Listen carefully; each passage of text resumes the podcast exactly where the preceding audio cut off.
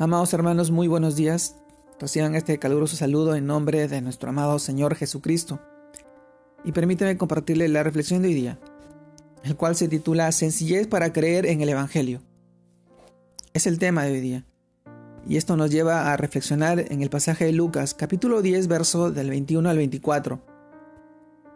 Y lo leemos de esta manera.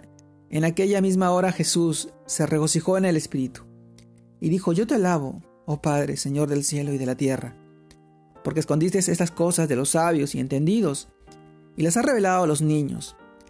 Sí, Padre, porque así te agradó todas las cosas, me fueron entregadas por mi Padre, y nadie conoce quién es el Hijo, sino el Padre, sino ni quién es el Padre, sino el Hijo, y aquel a quien el Hijo lo quiere revelar, y volviéndose a los discípulos les dijo, aparte, bienaventurados los ojos que ven lo que vosotros veis.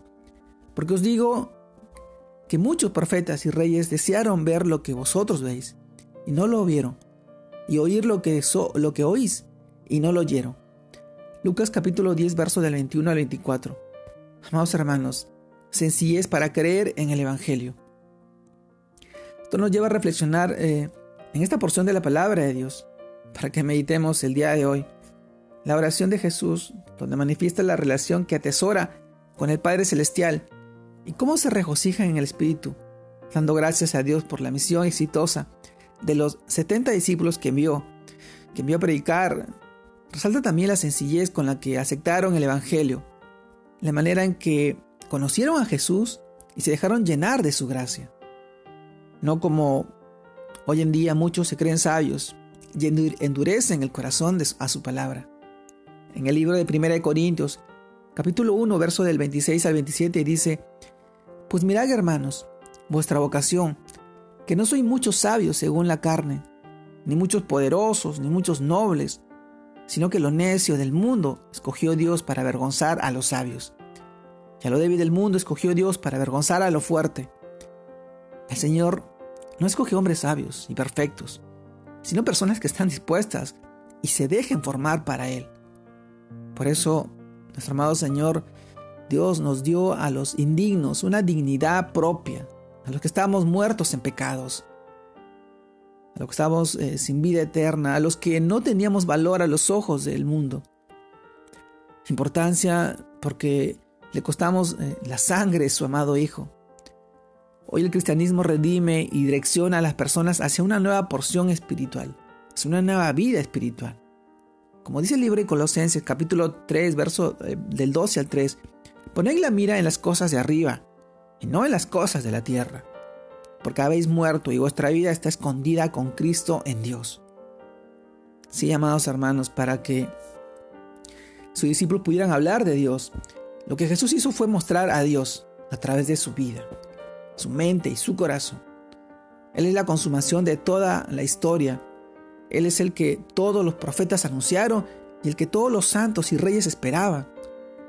Ellos tuvieron el privilegio de ver y oír a, nuestro amado Señor Jesús, al Mesías en persona.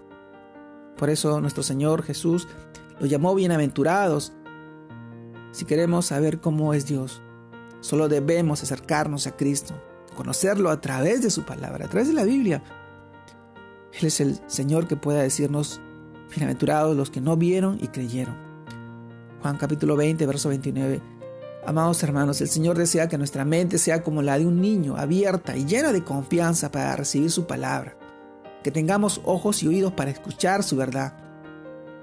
Mientras más claramente dependamos de la enseñanza, ayuda y bendición del Hijo de Dios, más conocidos seremos del Padre y del Hijo. Más bendecidos seremos para ver su gloria a través de nuestras vidas en este mundo. Amados hermanos, sencillez para creer en el Evangelio. Tener fe y confianza de que su palabra está ahí al alcance de nosotros, en nuestras vidas, con, con la posibilidad abierta de poder aceptarlo y recibirlo en nuestro corazón y permitir que transforme nuestra mente, nuestra condición, nuestra antigua vida pasada. Hoy no nos dejamos y no vivimos por la carne. Vivimos a través de la vida que Él nos ha dado, a través de su palabra, a través del Evangelio.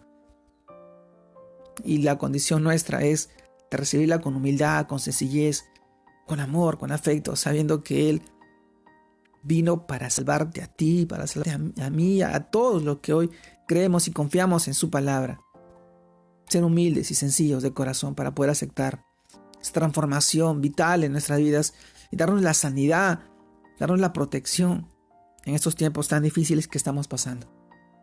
Amado hermano, te mando un fuerte abrazo, Dios te guarde y te bendiga, que sigas creciendo en el Señor y sigas llenándote de su palabra, de esa sencillez que Él nos pide en cada tiempo y en cada momento. Bendiciones a todos mis hermanos. Dios los bendiga.